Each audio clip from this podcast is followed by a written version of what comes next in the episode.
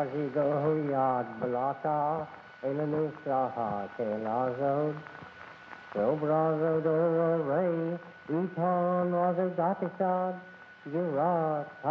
Pireti Olá, descendentes da sabedoria das eras. Saudações fraternais. Mais uma vez estamos aqui para gravar outro episódio de nosso podcast, que é fruto do projeto Sabedoria Arcana, que visa divulgar o conhecimento arcano através de livros, cursos e esse mesmo podcast. Aproveite para visitar o nosso site www.sabedoriaarcana.com.br e o nosso Instagram, assim como também agora o nosso Twitter, sempre para acompanhar as novidades. Mais uma vez estamos aqui, eu, Adilho Jorge Marques, tenho o prazer de estar batendo papo com os ouvintes e com meu querido amigo e irmão Lincoln Mansur. Como é que você está, Lincoln? Fala, meu irmão, tudo jóia? Tudo tranquilo, graças a Deus. É, passando por essa pandemia e sobrevivendo cada dia. E cada dia é uma, uma batalha diferente. Mas tudo bem, graças a Deus. E mais uma vez feliz de estar aqui com, com você e com nossos irmãos ou nossos queridos ouvintes aí gravando mais um, um, um, programa que a gente se que considera assim muito interessante, embora pouco debatido no meio, né? É verdade. E escolhemos um tópico que, apesar de bastante generalista, ele é bem discutido e são duas palavras que nós vamos bate-papo aqui é, comparar né, vamos dizer assim, porque aparece com frequência em qualquer livro, é, não só de ciência das religiões, mas também dentro das tradições esotéricas de estudos, né, vamos dizer assim, desse tipo, que é o misticismo e o ocultismo, ou misticismo versus ocultismo, como que é. Então, nosso objetivo hoje é discutir um pouquinho sobre o que, que essas palavras significam deixando, é claro, sempre aquela reflexão, né? Porque não vamos esgotar o tópico, né, Lincoln? A gente vai aqui só abrir algumas ideias para os nossos ouvintes poderem, obviamente, pesquisar e aprofundar a partir dessas ideias, a partir também do que eles já têm na experiência de vida. É, a ideia é sempre Bom, né, abrir o debate e deixar a questão em aberto para que nossos ouvintes também é, é, pingar aquela gotinha lá do, do, da curiosidade né, e deixar em aberto para que nossos ouvintes possam também fazer as suas pesquisas, chegar às suas próprias conclusões. É isso aí. Então, a nossa ideia é discutir misticismo e ocultismo. Claro que dentro dessas duas questões, dessas duas palavras, a gente encontra é, várias outras é, palavras e termos que são afeitos a pessoas que trabalham ou estudam né, essas, é, essas tradições. Então vamos lá, Lincoln. É, misticismo, assim, o que, que, que você pode falar para a gente sobre o que seria o misticismo? O misticismo é, é uma. Eu, eu vejo muito como uma questão de uma experiência prática de uma relação direta né, com, com a religiosidade, com Deus, com um estado de iluminação, o que for. É, é, é, é assim, até é um conceito tão abstrato que é até difícil da gente criar uma, um conceito para isso, né? Um, conceituar isso, ah, o que, que é o misticismo, o que, que é o. É porque demanda muito de uma experiência, de uma experiência pessoal. E ainda que seja se a gente quiser traduzir do grego, né, a palavra mística ou misticismo que vem do grego, como também como algo designado como oculto, ele tem uma, uma relação diversa do que a gente entende por ocultismo, né? Porque para mim o misticismo está muito, tá muito ligado àquela questão é, não da razão, mas sim dos sentidos. É uma, é uma experiência é, empírica, propriamente dita, né? que vai além do, do estado normal da nossa consciência e ultrapassa ela. eu acho que o que diferencia, o que caracteriza muito do misticismo é, é essa experiência, além dos órgãos dos sentidos, né, que vai além de toda a, a realidade, que ultrapassa a essa condição de, de estado normal da consciência, né? ela é um estado alterado de consciência, porque depende de um transe, uma visão ou uma anulação do próprio eu para se alcançar isso. É, de certa forma, não, não voluntária, muitas vezes, ela ocorre de forma espontânea, independente da vontade da, da, daquela pessoa porque ela não escolhe o momento de entrar naquele estado de, de transe, de consciência alterada. E ela está naquele patamar ali na fronteira entre o subjetivo e o objetivo. E principalmente ela ultrapassa o limite da razão. E isso aí que eu acho que é o ponto principal. Porque ela, a pessoa que está naquela, naquela questão do, do místico, naquele transcender né, da realidade, ela, ela mergulha numa dimensão própria e ela ultrapassa todo o limite da racionalidade. Aquilo que ele, naquela condição que ele está, a racionalidade não se aplica, a razão não se aplica. Ele tem um momento de uma união é, íntima com Deus, ele com Deus e, e há essa essa associação e, e é uma condição própria, né? Basicamente isso. Ah, eu acho que você resumiu bem. Eu entendo também dessa maneira. Claro que eu fui pesquisar é, é, para a gente poder conversar aqui, né, um pouco. E como você falou, né, o, muitas das vezes se associa o místico a todas essas condições, às vezes menos objetivas, da, da busca né, e da união com o divino existe uma certa associação, é, segundo alguns autores, como você diz, com a palavra que é tanto latina quanto grega, mysterium, só se escreve de forma diferente, claro, né, que é um tipo de rito do, de rito ou doutrina é, secreta que vem da palavra mistes, pessoa iniciada em segredos, né, é, também da palavra mien, que é fechar, é alguma coisa que não se pode revelar nem com olhos, nem com ouvido, nem com palavras, nem com escrita. Não se revela. E alguns autores trabalham essa questão do, do místico e normalmente comparando com o oculto, que dá a palavra ocultismo, que a gente vai, é, de uma certa maneira, linkar aqui. Então, é, o místico enquanto o adjetivo que se dá alguma coisa, como você disse, é, é, algo que transcende, que nos une a, a, algo às vezes não definido. Isso acontece nas religiões, né, e, de uma maneira geral nas tradições esotéricas. E eu estava pesquisando, por exemplo, eu gosto muito da John Fortune, todo mundo sabe disso, né? E alguns autores como Papos também, Levi, Algumas, alguns desses autores e alguns dicionários simplesmente comparam o místico com o oculto para fazer a definição de ambos. Né? É, eu vou trazer aqui um, um, pouco do que a John Fortune coloca em algumas obras, como as ordens esotéricas de seu trabalho, magia aplicada, preparação e trabalho do iniciado, é, onde ela, onde, nos quais assim nesses livros ela vem dizendo que para ela há uma comparação, como você disse, do místico, às vezes ela compara até com o cristianismo esotérico, mas sempre trazendo alguma coisa e vem da prática, e vem da vivência, que vem de algo empírico daquele que vive uma determinada absorção mística.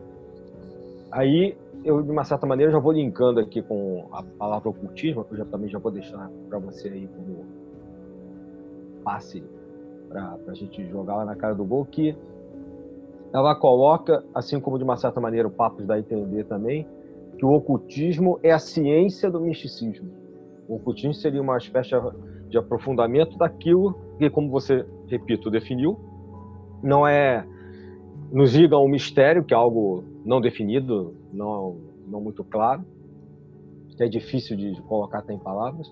Então, que o ocultismo, e alguns até chamam de é, um momento que a gente vive de século XVIII e XIX para cá como neo-ocultismo, eu acho isso, esse termo que se encontra às vezes na internet meio besteira, mas o ocultismo é uma espécie de explicação de, de ciência ou de provável explicação da, daquilo que não tem explicação. Né? Então, eu já coloco assim a minha visão do misticismo, que eu acho também, é, como você disse, algo que nos une ao transcendente, mas já coloco também aqui para você o que seria o ocultismo, né? se você for comparar então com o que é o misticismo. É, eu acho assim, é, antes até de, de, tratar do que, que seria esse ocultismo, eu achei um, um, negócio que eu acho interessante, até para a gente ter noção do que, que é né, essa contemplação mística, do que, que é o místico na prática. Né? Tem um pesquisador, um autor, por exemplo, um, que estuda né, sobre essa, tentando definir o que, que seria essa contemplação mística, chamado Thomas Merton. E ele caracteriza a contemplação mística com cinco características básicas. O primeiro ponto primeira característica básica dessa contemplação mística seria uma intuição em que, em seu nível inferior, transcende os sentidos e no superior transcende o próprio intelecto. Essa seria a primeira característica da contemplação mística. A segunda característica é uma espécie de luz nas trevas, de conhecimento no desconhecimento. E esse aqui eu até aproveito para a gente fazer uma, uma, uma pontezinha rápida com a gnose, né? A gnose, ela, se a gente analisar o que é o misticismo, ela basicamente é uma, uma tradição mística, porque ela tra busca transcender essa, esse, essa realidade e principalmente lançar essa luz nas trevas que seria na nossa no conhecimento, né? É, um conhecimento superior, além dessa desse nosso mundo aparente. O terceiro ponto ele diz que uh, a contemplação mística ela pressupõe uma completa renúncia ascética de si mesmo, e essa principalmente era no, no, no se a gente pegar né, o, o, os místicos do passado, principalmente, que tinha muito dessa renúncia para poder alcançar esse, esse ideal, né? A quarta característica seria a obra do amor e do desprendimento. E nesse amor, o que importa é o amor de Deus pela alma, pela pessoa, pelo bicho, e se não o, o desta alma por Deus, né? E por fim, o conhecimento de Deus no desconhecimento não é intelectual e nem mesmo no sentido estrito afetivo, mas sim é um trabalho de união interior, de identificação na caridade divina. O homem conhece a Deus ao tornar-se um com ele. Então, basicamente, no o místico, ele é, ele, a gente poderia assim meio que forçar a barra dizer que é um que é uma uma uma alma escolhida por Deus, né, por assim dizer. É, é, ele tem esse dom de transcender a realidade, de ir além do, do da vivência aparente. Né? Enquanto o ocultista, e aí eu já faço a ponte, é aquele cara que ele busca o conhecimento do oculto. Ele é um conhecimento que mal e porcamente a gente pode chamar de conhecimento paranormal, é, ou um conhecimento além da nossa realidade também, porém ele é visto como uma forma de ciência. Então, é o cara que ele busca, através do conhecimento, transcender essa realidade, enquanto o outro ele já tem essa capacidade de transcendência, o místico, o ocultista não. Ele busca estudar, busca se aprofundar no estudo dessa realidade espiritual para que ele possa né, alcançar esse estágio de conhecimento e de transcendência ou em alguns casos, aí dependendo dos autores, né, é, vão dizer que o ocultista ele trabalha com forças ocultas do, do, do, da grande maioria das pessoas, no qual ele consegue manipular essas forças para a sua realização, é, principalmente realização espiritual, né, que seria o, o, o cerne da coisa. Embora tenha outras pessoas que possam deturpar esse conhecimento, e a gente dá o nome de mago negro, do que for, para causas próprias e não para a iluminação. É, então, basicamente, o digamos, a gente pode botar dessa forma, né? O místico é aquele cara que já tem aquela aquela traz em si essa condição, enquanto o ocultista ele busca alcançar essa condição né, de, de transcendência. lauda ducem et pastorem, in hymnis et canticis, et lucis et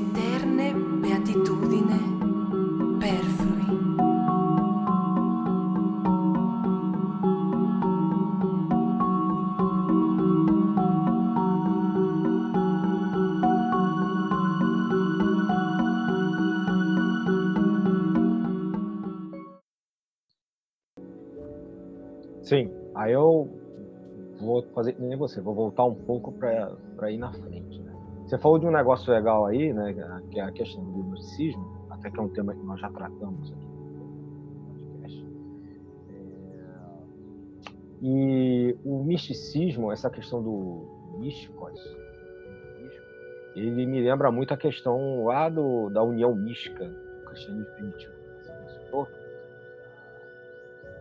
Dos primeiros séculos né, da, da, nossa era, você tem lá Denis Areopagita, tem a a, a, o próprio início da teologia, vamos dizer assim, que fala justamente, assim como acontece no, no Oriente, obviamente, né, o budismo de 2.500 anos atrás, de uma experiência direta de Deus. Tem um autor que trata disso, né, que é Dan Merkel, ele fala, ele chama isso, esse, essa união mística, que é até muito usado no Oriente, de casamento espiritual, o de êxtase. E essa questão do êxtase é muito de, discutida, por exemplo, no budismo, é, discutida com outros nomes também no Vedantismo.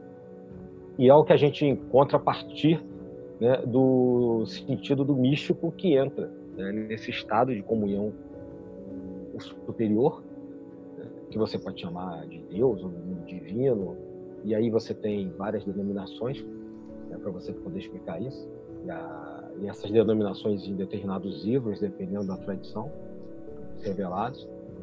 E, e essa, a partir dessa experiência, a gente vai poder entender o que é o que a gente chama, o que é o ocultismo, como a gente chama modernamente, né? Ou a gente chama hoje, que é uma espécie de atuação é, direta, vamos dizer assim, nesse mundo que não é bem explicado né, nesse mundo divino. E tem uma outra questão né, que ah. me ocorre aqui. Oi. Não, eu só fazer Oi. uma ponderação que até aproveitando essa, não, não, perde a linha de pensamento não, que daqui a pouco eu vou deixar você voltar no, no, no ponto. Mas é porque você é. falou um negócio que é interessante, que a questão desse, desse mergulho no mundo divino, do êxtase e tal, que o, o, interessante do êxtase é que ele é incomunicável. É impossível racionalizar esse estágio místico que a pessoa atinge, essa, essa união mística, casamento alquímico, o que for. É, é um estado exta, é, esta, é, extasiante, né, que ela, uma visão beatífica, que ela chega num, num, ponto que é indizível. Então, é interessante que todos os relatos místicos, os grandes místicos, eles sempre vão falar em formas de parábolas, de é, embriaguez, vão usar formas de, de associação de palavras de forma muito irracionais muitas vezes, porque não tem como você comunicar algo que é incomunicável você só vai saber o que, que é um êxtase, um êxtase religioso desse, uma união mística, se você passar por aquela condição. Aí, quando você passa, você tem um entendimento daquilo que eles, que eles falaram. Então, o texto é altamente velado, essas, essas é, revelações, por conta disso. Agora, vou deixar você terminar essa palavra, que eu prometo não, não interromper. Não, não, mas é, tá dentro aí. Não, o que eu só ia é, lembrar justamente essa questão da experiência direta, né? Que me ocorreu aqui a questão do que a gente chama de intuição, que é uma palavra tão comum, né? De insight, hoje em dia é tão comum. que vem justamente de uma experiência que você tem direta, sem intermediários, né? É, com algo que pode ser transcendente a você. Né? Bom, essa questão se é transcendente ou imanente, como eu disse antes? Mesmo usando outras palavras, vai depender daquilo que você usa como é, sua religião, né? sua forma de, de religar e qual, qual a tradição que você está trabalhando. Agora, o que é marcante para mim, não sei se você concorda, é que o ocultista, até lendo alguns dos autores que eu mencionei aqui, o próprio Levi né, e, e, outros mais antigos, é, o pessoal da Golden por exemplo, me, me parece que o na busca do oculto, né, é, a pessoa sai um pouco dessa contemplação e entra numa ação. Sim. Percebo muito isso. Não sei se você concorda, né? Esses, esses autores dão a entender isso, né? Que o ocultista é um camarada que vai ali tentar agir, tentar é, manipular forças, é, trabalhar, entender, obviamente, o que, botar em palavras, como a gente já disse, o que o místico vive, sente, é, aquela gnose interna, mas de uma certa maneira ele vai tentar é, é, manipular aquilo. É, é, o Já... ocultismo, no caso, ele exige uma praxis, né? uma prática para se alcançar determinado estágio ou determinada sensação, etc. E tal. Enquanto que o místico é. não, o místico é natural dele, isso ocorre de forma espontânea. Né? É, é, sem dúvida. Né? Apesar de que, é, se a gente for considerar que, por exemplo, é, uma meditação ou, ou uma tentativa de qualquer técnica é, para entrar em comunhão né, com, com o mistério, né, com, com, um místico maior, como você queira chamar. É uma prática também, só que é um outro tipo de prática. É, é, é uma prática que envolve a não ação, por assim dizer. Exatamente. É, me parece isso, né? Eu entendo dessa maneira. Parece que está mais associada a uma inação do que o oculto, né? Do que o cultista pensa em fazer com o oculto, né? Não sei se você vê dessa maneira. Sim, sim. Enquanto a, a prática do, do, do místico é referente a não agir, que seria uma, uma espécie de, de, de meditação, é o meditação, transe, etc e tal.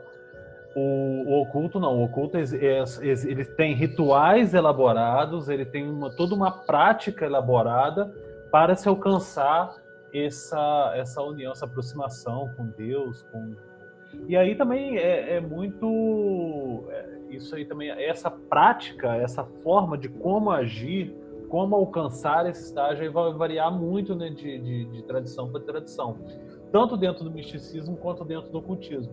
É, é, até uma a gente pode comparar assim de forma bem bem básica ou se a gente for comparar por exemplo dizer que a, o, a tradição zen budista seja uma tradição mística, por assim dizer, porque ela envolve essa irracionalidade, envolve essa não ação, a gente poderia até em uma das duas linhagens do Zen, por exemplo, ela já, ela já é completamente diferente.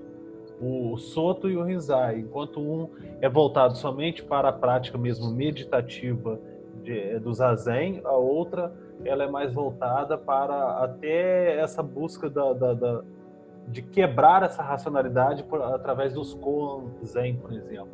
São aqueles aquelas pequenas trechos de perguntas como é, para quebrar essa racionalidade, como é o som de uma palma da mão batendo sozinha, é, essas coisas assim são perguntas que para quebrar essa cadeia racional do pensamento. Isso seriam as, ambas práticas místicas, por assim dizer. Enquanto o ocultismo ele é de forma mais elaborada, ele, ele, ele requer uma, um aparato maior.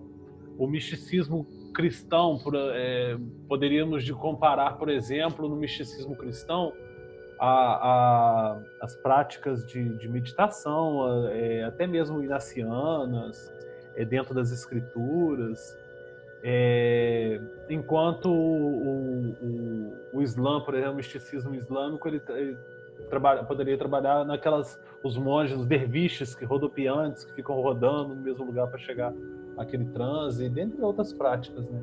Até adiantei um pouquinho o assunto aí. É, verdade. É, mas, não, mas é isso aí. De uma certa maneira, o que eu ia propor agora para gente era justamente que a gente entrasse no, no que você, de uma certa maneira, começou, né? As aproximações e separações e diferenciações para marcar bem o misticismo e o ocultismo. É, tem uma frase do. Só para a gente comentar sobre uma, uma aproximação, tem uma frase do.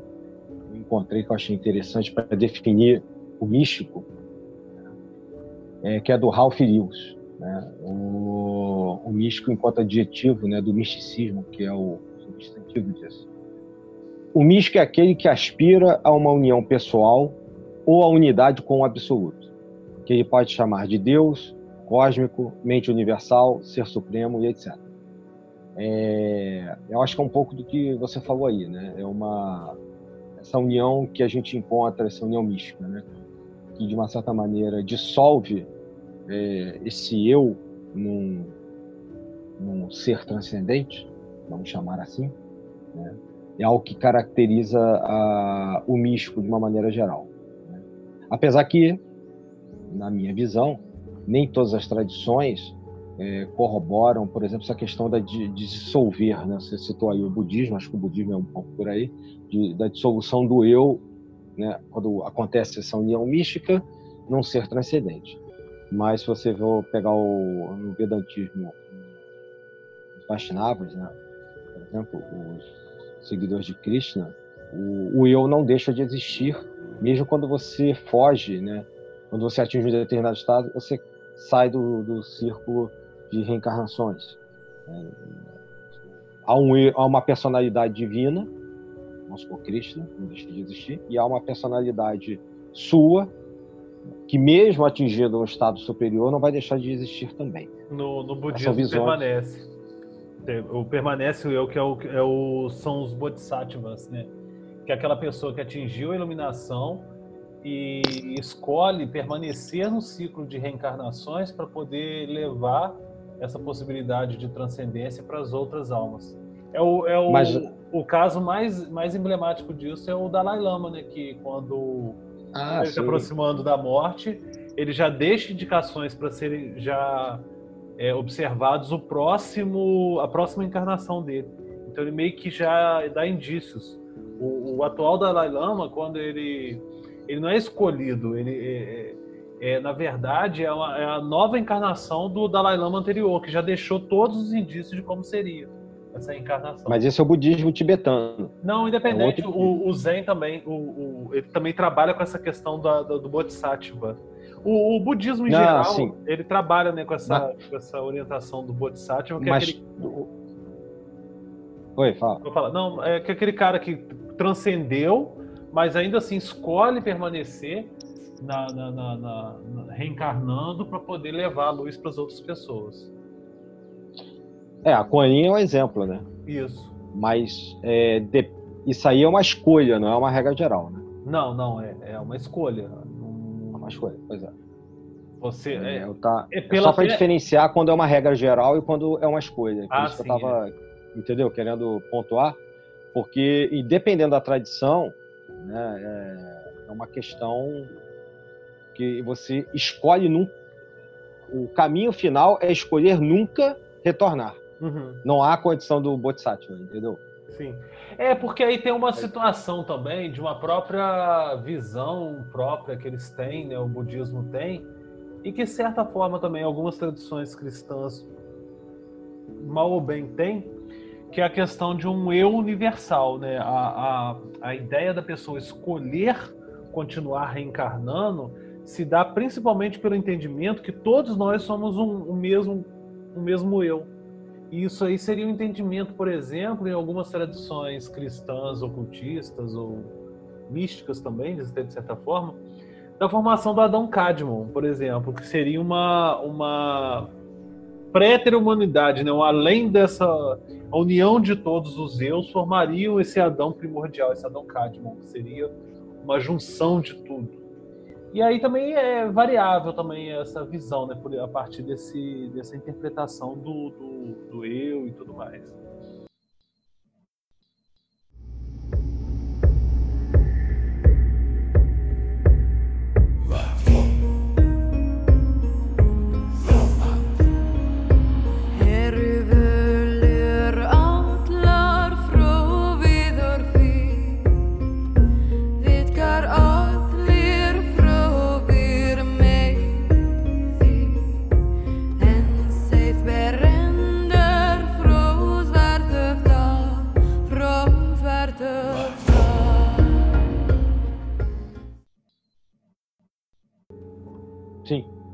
Exatamente isso. Né?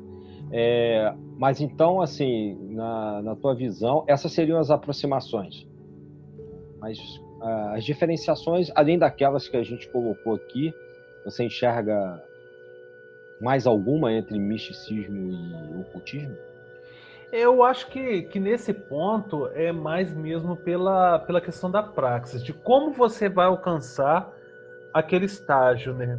Enquanto uma detém uma, uma, uma prática mais complexa, é, com uma ritualística própria, a outra não, não depende tanto disso. É o ação e não ação.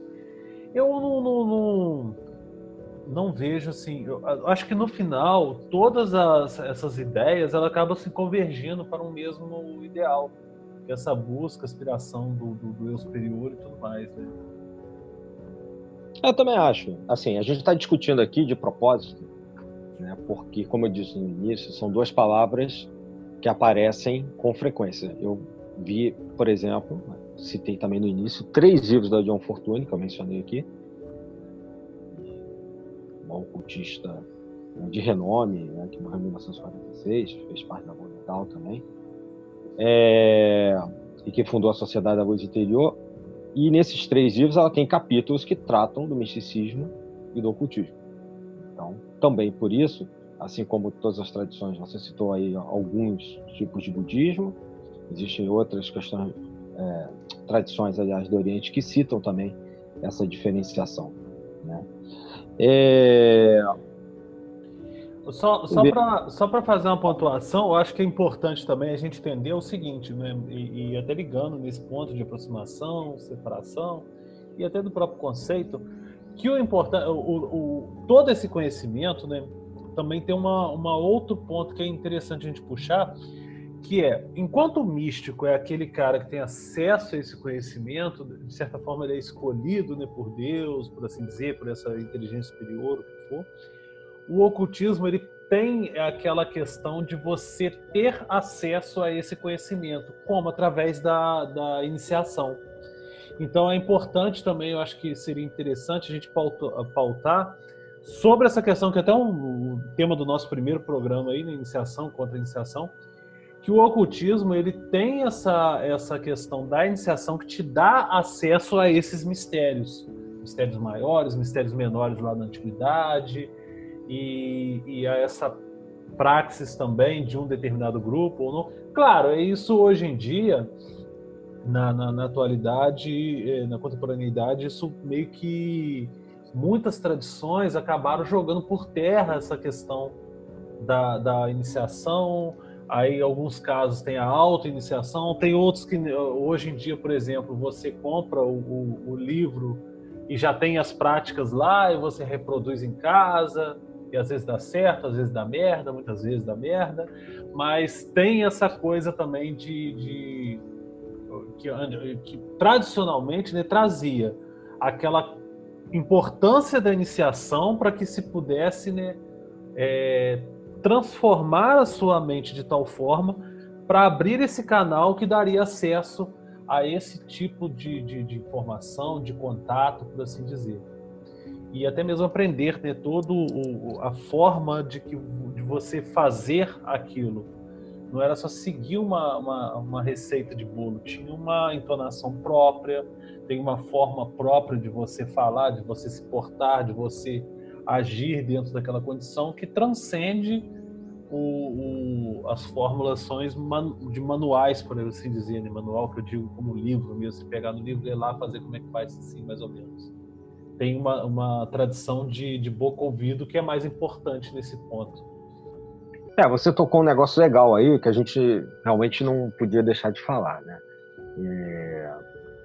Antes de passar até para algum outro tópico, que é essa questão das iniciações. Isso é importante porque é o que vai caracterizar, quando a gente fala de ocultismo, as várias ordens que existem, né, que se tornam, surgem, principalmente a partir do século XVIII para cá, e que a gente conhece hoje, já discutimos sobre vários ramos da tradição mística ocultista nos vários podcasts e que se manifestam, é, como a própria Dom Fortune falou no, em algo que você coloca aí que eu acho importante também, que é a questão se manifesta através de ordens que, através dos mistérios menores e maiores, levam um determinado, uma determinada pessoa a trilhar um determinado conhecimento.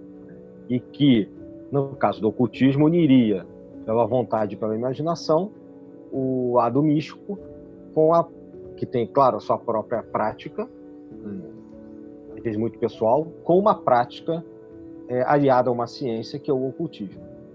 Essa questão dos mistérios menores, como na antiguidade, como você colocou aí, é... seria hoje como se fosse o que a gente aprende, talvez no ensino médio, alguma coisa nesse sentido. Né? É... matemática, astronomia, aplicação disso, uma filosofia, e assim vai. Né? Seriam os conhecimentos gerais. Generalista. E de uma certa. É, generalista. Que te preparavam a, a um conhecimento superior, aos mistérios maiores. É, e aí a gente vê várias remissões, várias coisas. Ah, nos templos de mistérios do, do Egito, né, nos templos gregos e etc. Em que, de uma certa maneira, é, mais a primeira parte, me parece que é o que chega mais no cristianismo. Ou seja, aquela questão de não interpretação necessariamente daquilo que você vivencia é, no lado místico. Existe uma, dentro da, do ensino da igreja, dos padres né, lá no início da teologia, que é um negócio chamado teoria. Teoria mesmo, só que com TH. Né?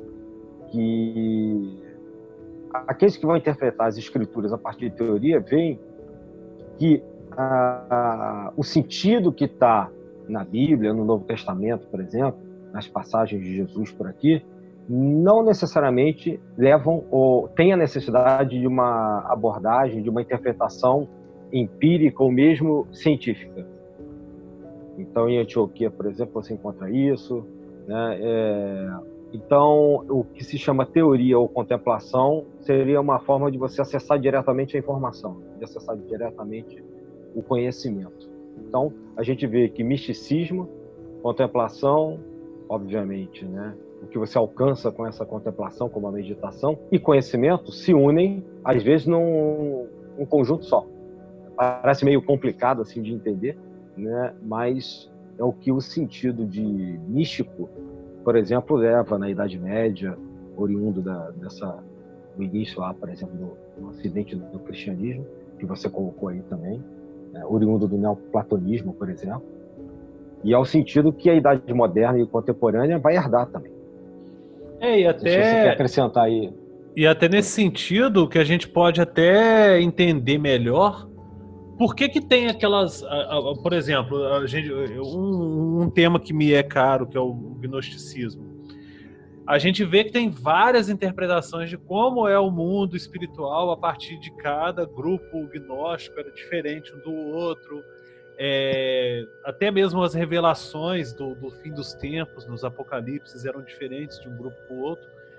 Por quê? Porque também demandava dessa é dessa tradição, né? De, de cada grupo tinha uma tradição, tinha o seu próprio, a sua contemplação, a sua visão, que era diferente. É, a experiência a mística é, é individual nesse ponto.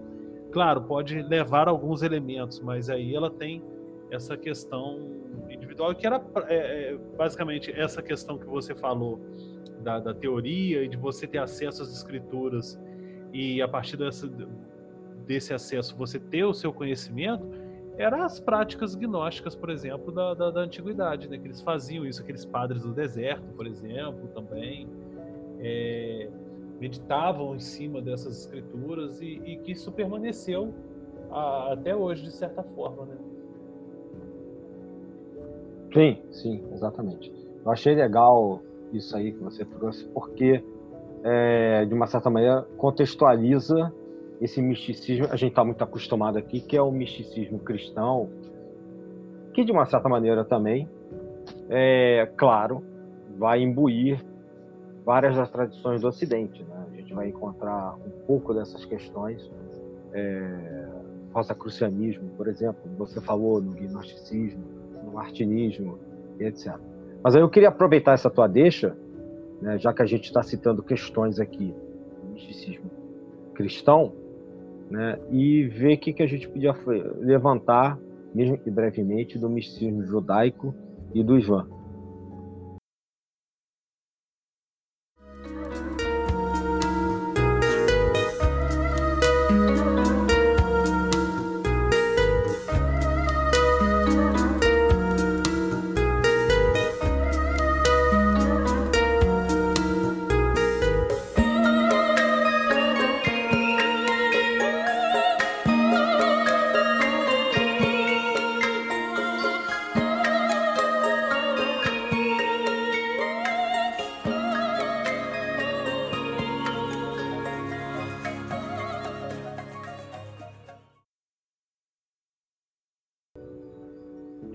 Misticismo judaico, a gente.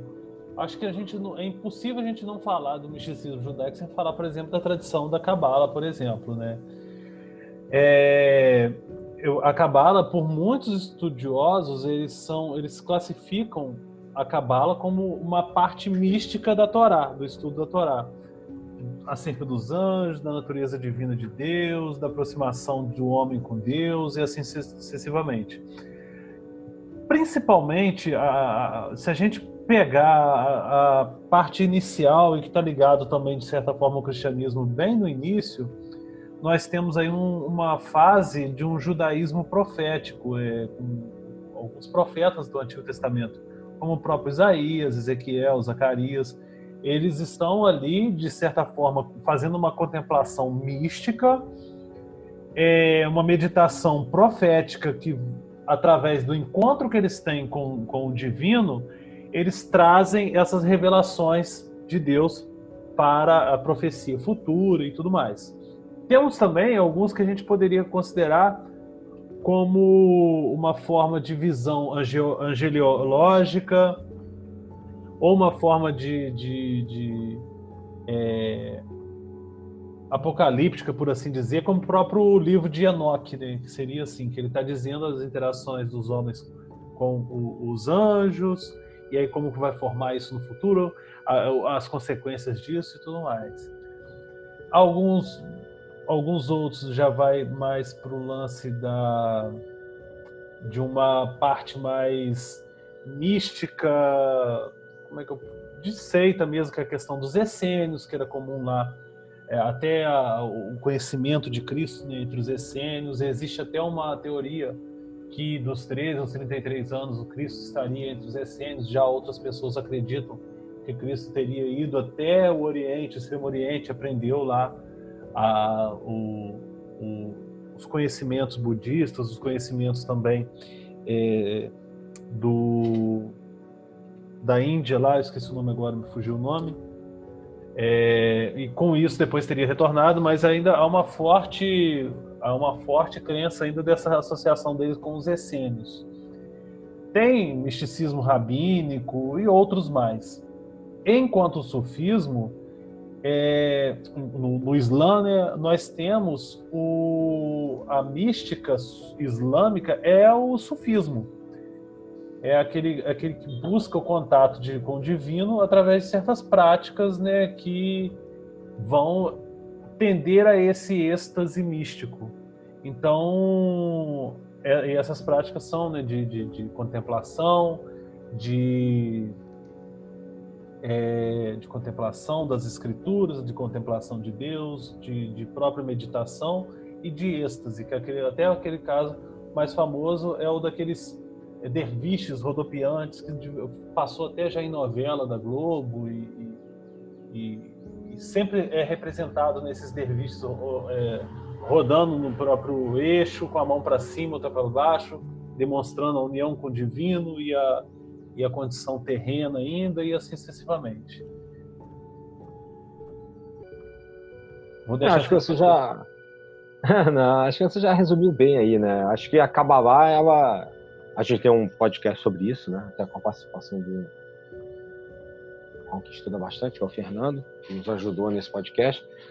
Que é o grande, é a grande representação desse misticismo é, judaico, com toda todas aquelas observações que não são simples, são, na minha visão, um pouco complexas, né? É, que a Kabbalah possui. Né? A vida, a questão é, que eu acho importante destacar aqui é o quanto esse misticismo judaico é usado dentro das tradições ocultistas. Ou seja, elas, essas tradições usam bastante a questão da Kabbalah, né? todo mundo já ouviu falar na árvore da vida, né? das sefiras, etc. A gente herda bastante disso da Godendal. A gente ainda vai fazer um podcast sobre a Godendal, devido à importância dessa ordem, vamos dizer assim, na formação de várias outras tradições que vieram depois. Mas é, o, o, pano de fundo de, de várias tradições ocultas é a mística judaica por intermédio da Kabbalah. Isso é, eu acho que é interessante a gente pontuar aqui.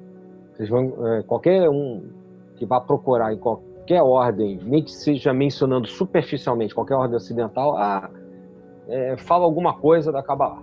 Né? E quer trazer, de uma certa maneira, essa mística que você né, falou aí, né, judaica, é, para dentro de uma prática que, de uma certa maneira, não é, tem também o seu lado é, místico, tem também uma parte não, de não definição, de contemplação, mas tem quer trazer algo muito prático de ação ritualística, é, de ação direta do ocultista na criação, neste mundo criado. E você falou aí dos sufis, é, é, o sufismo ele é bem menos é, conhecido, mas existem várias tradições Rosa Cruz que trabalham com essa prática da mística do Islã. E a gente teve durante um bom tempo aqui também no, no Ocidente, uma, nos anos 70, 60, uma expansão muito boa, hoje em dia nem tanto, essas questões né, sufis, mas talvez um, para não repetir o que você já falou aí, né, um nome que os ouvintes podem buscar, que de uma certa maneira tentou fazer uma união entre conhecimento esotérico europeu, vamos dizer assim, e a mística sul foi o René Guénon né, bem falado e bem conhecido nesse meio.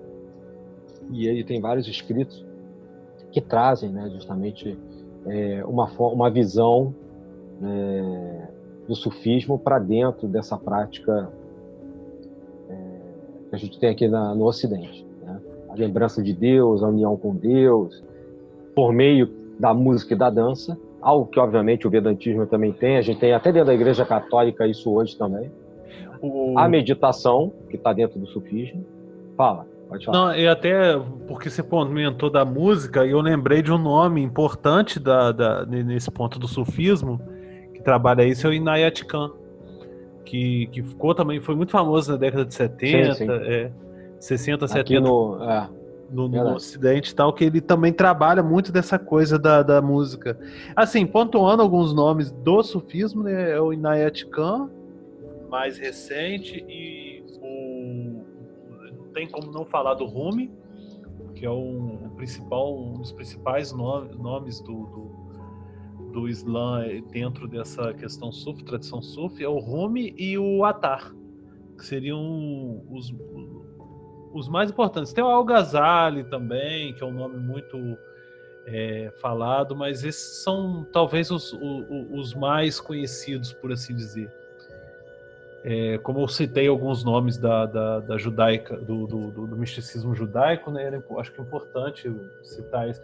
Do, do, judaísmo também, isso de certa forma também já perpassando, tendo uma influência grande no, no, no, na Europa e, na, na, e no Ocidente, é o, o Jacob Boehme também, que é, que é um nome importantíssimo, tanto para a tradição cristã quanto para a tradição judaica.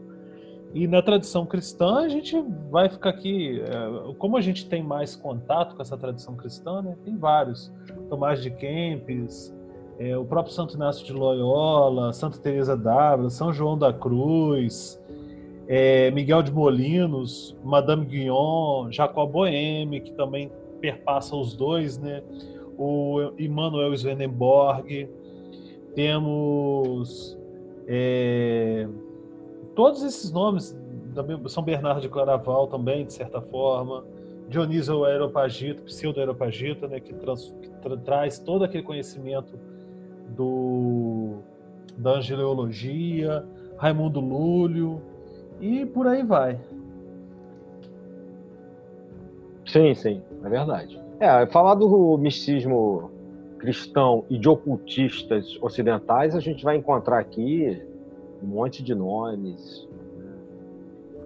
personagens que são importantes, como a gente estava falando antes, né? são importantes inclusive para você entender ah, como algumas tradições se formam, algumas ordens, por exemplo, trabalham na Europa e no Ocidente. Um exemplo aí que você pontuou bastante é o Jacob Boehme né? é... e a questão, por exemplo, do martinismo. Você não tem como falar do martinismo, que inclusive já falamos a respeito aqui no outro podcast também. Você não tem como falar do martinismo sem tentar, num determinado grau e em determinado momento, é, ler alguma coisa que o Jacob Boehme deixou de legado e que depois Samarcã, por exemplo, foi beber naquela fonte para, de uma certa maneira, trazer uma, um, na sua iniciação o lado místico e não o lado ocultista. Tá aí um bom exemplo que me ocorreu agora, a partir do que você falou, de uma, de uma comparação entre misticismo, talvez, e o ocultismo. Né? O Martinez de Pasquali, como um ocultista, né? e que foi um dos iniciadores do Louis Claude Saint-Martin, que é um místico na sua místico. concepção. É, essencialmente místico, exatamente. Se quem quiser olhar, comparar, eu acho que é uma boa comparação entre as duas palavras na prática e representado por dois personagens. Não sei se você concorda.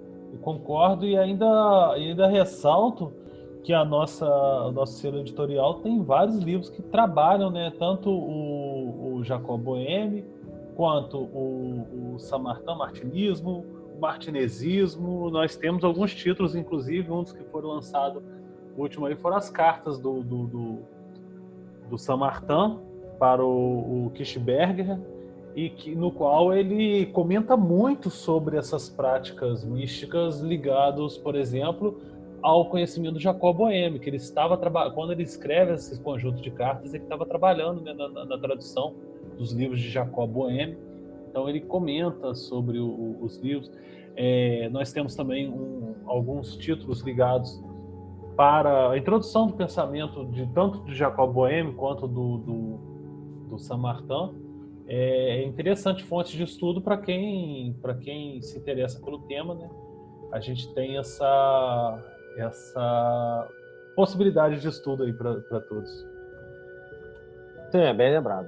É bem lembrado. A gente tem uma a sabedoria arcana tem uma quantidade aí de publicações variados tipos, tanto místicas quanto ocultistas, né, no nosso selo.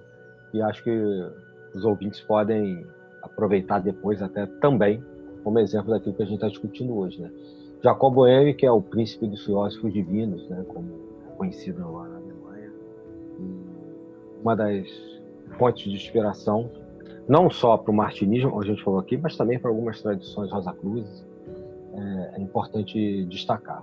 E para toda a filosofia Do... alemã, né? É, Hegel. Era... Sim, sim, verdade. É verdade. É, a naturfilosofia alemã bebe em Jacob Boehme, dentre outros, né? Mas o próprio é, Karl Marx cita Jacob Boehme né, como um, um, filósofo da natureza e uma inspiração para você pegar lá atrás a relação do homem com a, com a natureza mesmo, no sentido até de trabalho, de exploração, etc. etc. É, bem lembrado aí. Né? De uma certa maneira, a gente acabou entrando um pouco num outro tópico que a gente tinha pensado, que eram principais nomes e organizações místicas e ocultistas. Sim. A gente já levantou. É, não sei se te ocorre, mas claro que a gente poderia ficar aqui listando nomes e, de pessoas e de ordens e tal, né? ia ficar uma coisa cansativa, mas não sei é, se você gostaria de. Eu acho que a gente falou do misticismo, né? Faltou a gente falar um pouco de alguns nomes ocultistas e organizações do ocultismo, né? Se quiser começar. É, dentro das organizações místicas martinistas. Místicas, então, no caso, ocultistas. Não, místicas mesmo. Ah, eu falei do Escola de São Martin e falei do Papos, ou Papi, como queiram chamar lá atrás. E falei também né, do podcast que a gente tem sobre martinismo, lembrando que o martinismo começa, em termos de ordem, com, uma, com a ordem martinista, no final do século XIX, que o Papos cria, que é a primeira ordem martinista que é criada como tal e que dá origem a todas as outras ordens. Né? Conhece hoje como martinismo, iniciações martinistas a partir dali, no final do século XIX. E que é uma organização eminentemente mística. Né? E existem tradições martinistas que são é, que se autodenominam como a ordem martinista sinárquica, eminentemente teúrgicas ou, digamos assim, operativas, ocultistas, que operam na criação de acordo com a vontade da, daquele operador, daquele magista, né? Obviamente que a questão da magia, como a gente conhece até no senso comum, se relaciona muito com, com, com o ocultismo. É, até, até a, a, essa questão é, eu até tendo a ver mais essas ordens sinárquicas, essas ordens que têm uma teurgia muito mais martinesistas do que martinistas, por, é, por, por assim dizer, né? porque ela está mais ligada à tradição de Martinez de Pasquale do que necessariamente de, de Saint Martin. Isso na minha de opinião, né? Não, não, não, quer dizer que. Em alguns casos eu acho também. Eu acho que na verdade é, vão querer recuperar, resgatar o, as práticas de trás. Do, do Pasquale, né? É, mesmo não sejam exatamente as mesmas práticas. Sim, sim. parece isso. Né? Porque, obviamente, que as práticas é, do Zé Cohen, ordem fundada pelo Martinez Pasquale, eram práticas muito próprias né? e que não são cabalísticas, né? diga-se de passagem. Muita gente acha que, que eram práticas que ele era um grande cabalista, mas a, a, os rituais não são, e, e muito da teoria não é diretamente ligado a, a Cabal como a gente conhece, ou a Cabalá, né, como se fala. Uma visão própria da coisa. É, uma visão muito autoral, muito própria. É... Mas eu também acho. Acho que muitas tradições que vão beber nessa fonte são mais martinezistas do que martinistas. Mas, assim, é... se a gente for tratar aqui de organizações que são operativas, né? A gente citou aqui um exemplo. Existem linhagens martinistas que são é, ocultistas diretamente. É, me, eu acho que a Godendal, eu vejo a Godendal como uma como fonte de várias ordens, né? Godendal foi fundada no, também no final do século XIX, invadiu o século XX, talvez a mais famosa aí, ou talvez uma das mais importantes. Mas a Golden Dawn já vista como ordem ocultista. Sim, sim, ah, pois é, ocultista. ocultista. Pois é, eu ia pontuar isso. Eu acho que tem de ordem, não pessoas, e, no caso, ocultista. Eu acho que a Gonedal é a mais importante, é, já que a gente já falou de uma linhagem, né, de um, inclusive citamos um exemplo, uma ordem martinista aqui, né? Eu acho que a Godendal, para mim, pelo menos, é, em termos de, de, ordem ocultista e seus fundadores. É, o, o, os nomes né, que a gente pode ligar é, essa tradição ocultista é. dos fundadores. É, Mothers, o Westcott e o. o William Woodman. Isso. William Woodman. Woodman. É, esses três que são o, os idealizadores, ou fundadores, vamos dizer assim. É, a gente vai, ainda vai, como eu disse, fazer um podcast sobre isso. É, fiz um pouco difícil pontuar exatamente essa questão com precisão da Golden Dawn, mas certamente várias ordens que existem hoje de uma maneira ou de outra, vão beber né, da Golden Dawn. E que era muito prática. E agora eu vou, vou lançar uma pergunta bem capciosa aí. Vamos mandar no fio da navalha. A teosofia seria mais mística ou ocultista? Bom, aí eu vou dar minha opinião, né? É, porque a gente não como, eu, só dá opinião. É, eu vejo. É, eu vou, é, eu vou falar pelo que eu já li, já conheci, etc. A teosofia, para mim, ela é, é, muito mística.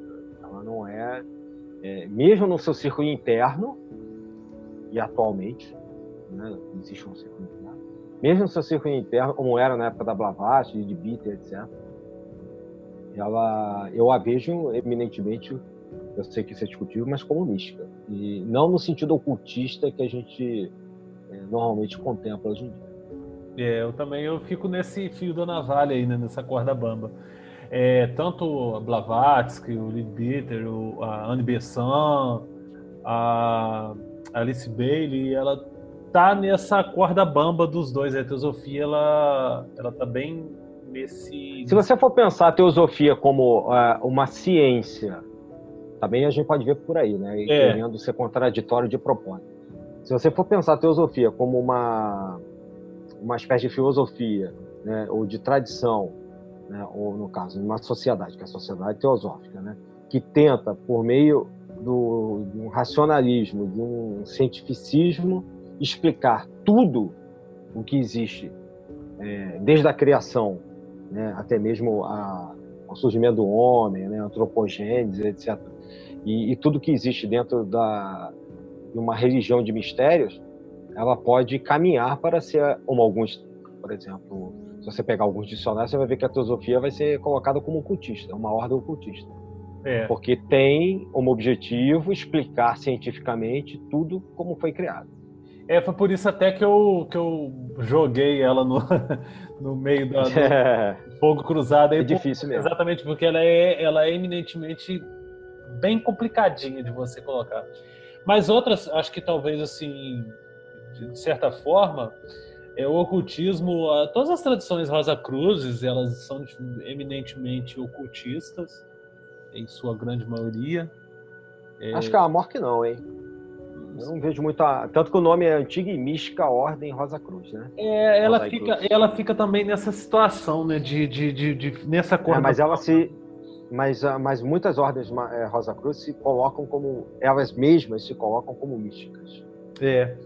Aí nesse então, ponto a gente, a gente convida então os, os nossos ouvintes para poder comentarem aí o que, que vocês acham.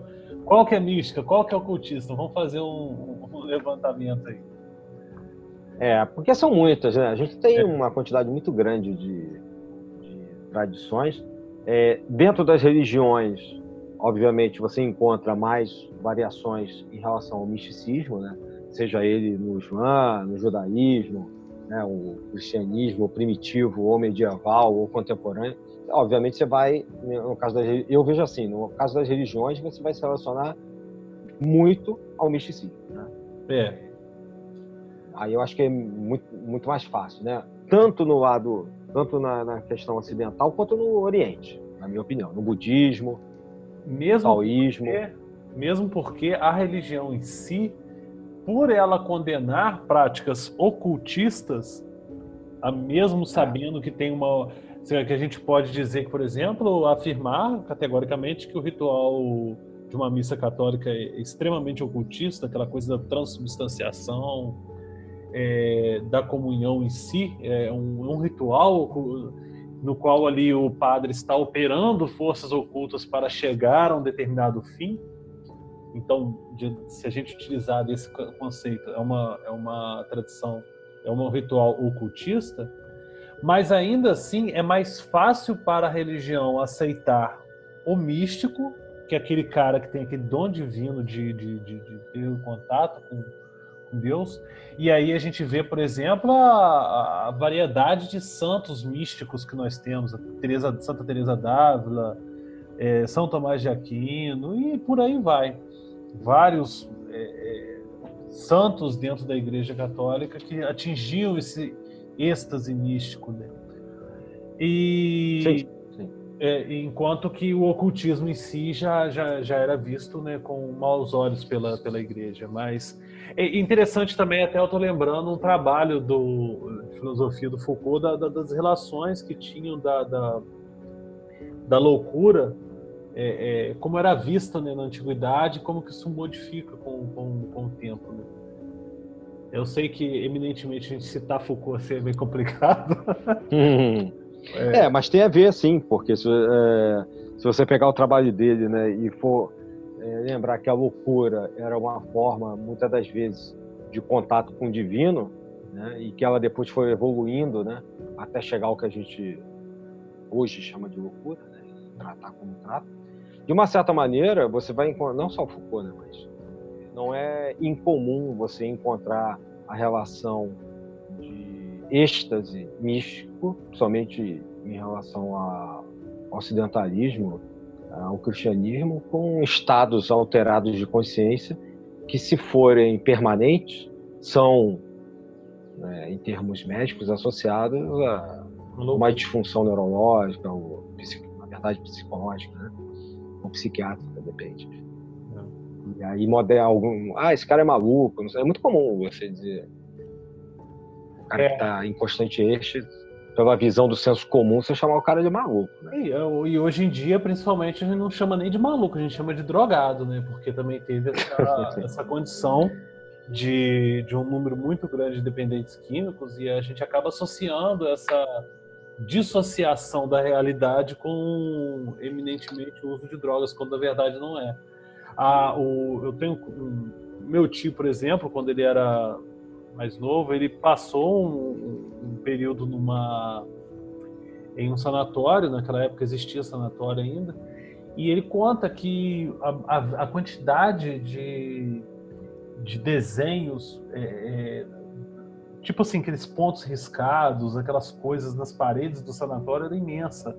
Era muitas pessoas que tinham ali é, é, um contato de uma espiritualidade muito grande e que acabava sendo interpretado como loucura. Como também naquela época muitas pessoas eram é, dependentes químicas e eram internadas em, em sanatórios para poder curar uma, uma loucura que não existia. Né?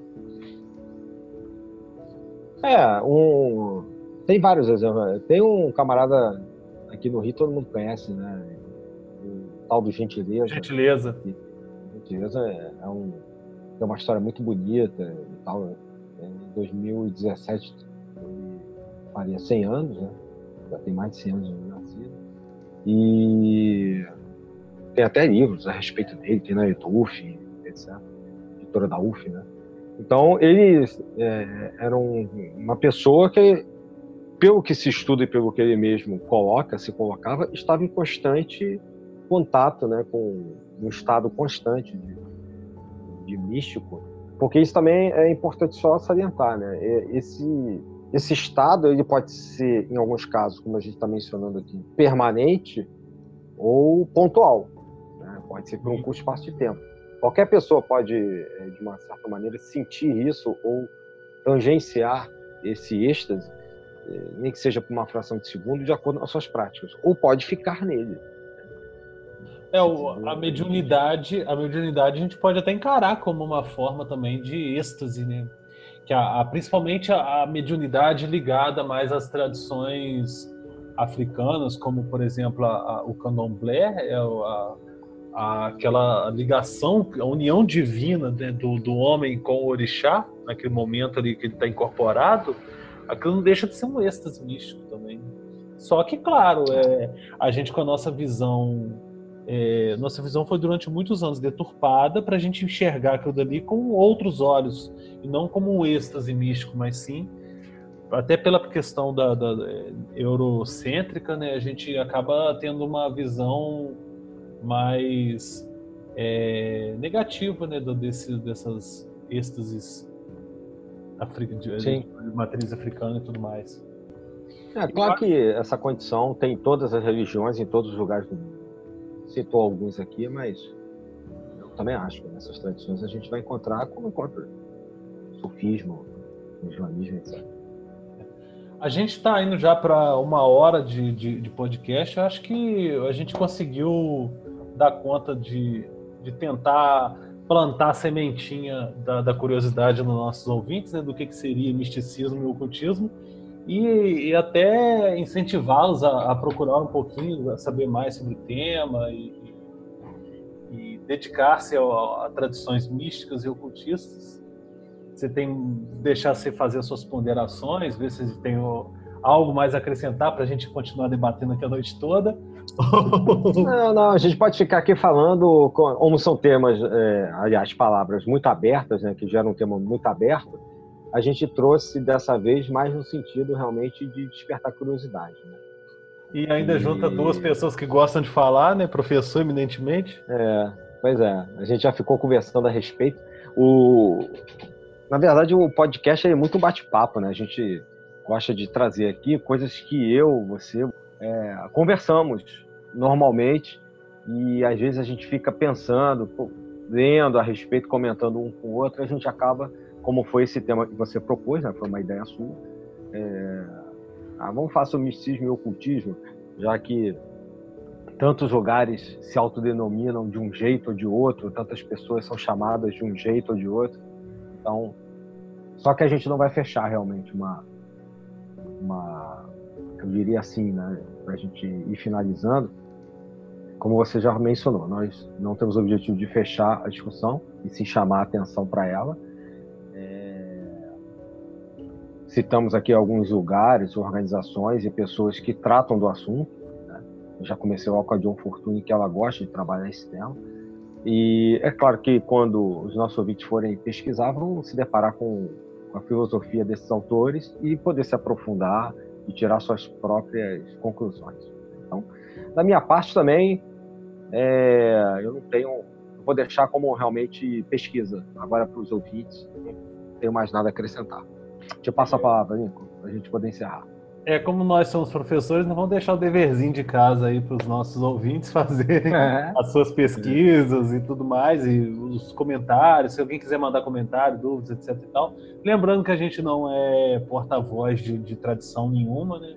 A gente é curioso, ah, evidentemente curioso disso tudo, e, e acabamos né, é, nessa curiosidade, buscando ler muito sobre sistemas, a, a, a pesquisar muito sobre tudo isso e, e, a gente, como a gente bate papo, troca ideia sobre, claro, a gente faz um filtro das nossas conversas, é, que as nossas loucuras, né, que a gente principalmente é. vinha lá, é, as loucuras diárias nossas lá, a gente filtra um cadinho e traz o, o supra-sumo, o melhor, né, do, do, do bate-papo aqui para fazer o programa e tudo mais e, e, e ter essa, esse bate-papo descontraído é, de algo que a gente acredita né, que as pessoas possam aproveitar e se interessar também né, pelos assuntos. Então a gente busca trazer isso aí.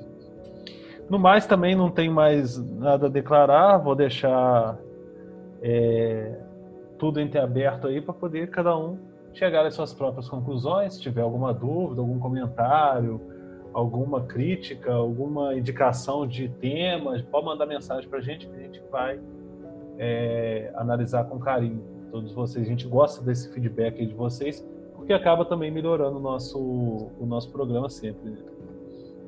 Ah, sem dúvida, sem dúvida. Então é isso. É, espero que vocês tenham gostado. Deixamos aqui nosso fraterno abraço, nossa fraternal despedida, vamos dizer assim. E da minha parte, até a próxima aí, Lincoln. Um abração, os ouvintes, até a próxima. Um grande abraço a todos vocês. Votos de saúde para todos. A gente está torcendo aí para sair, para trazer logo essa, essa é, vacina contra esse vírus bendito que está rolando aí, que logo, logo a gente vai esperar tudo isso. Um grande abraço para todos. Com certeza. Até mais. Até mais. Um abraço aí. Fiquem em casa. Hein? Valeu. Valeu.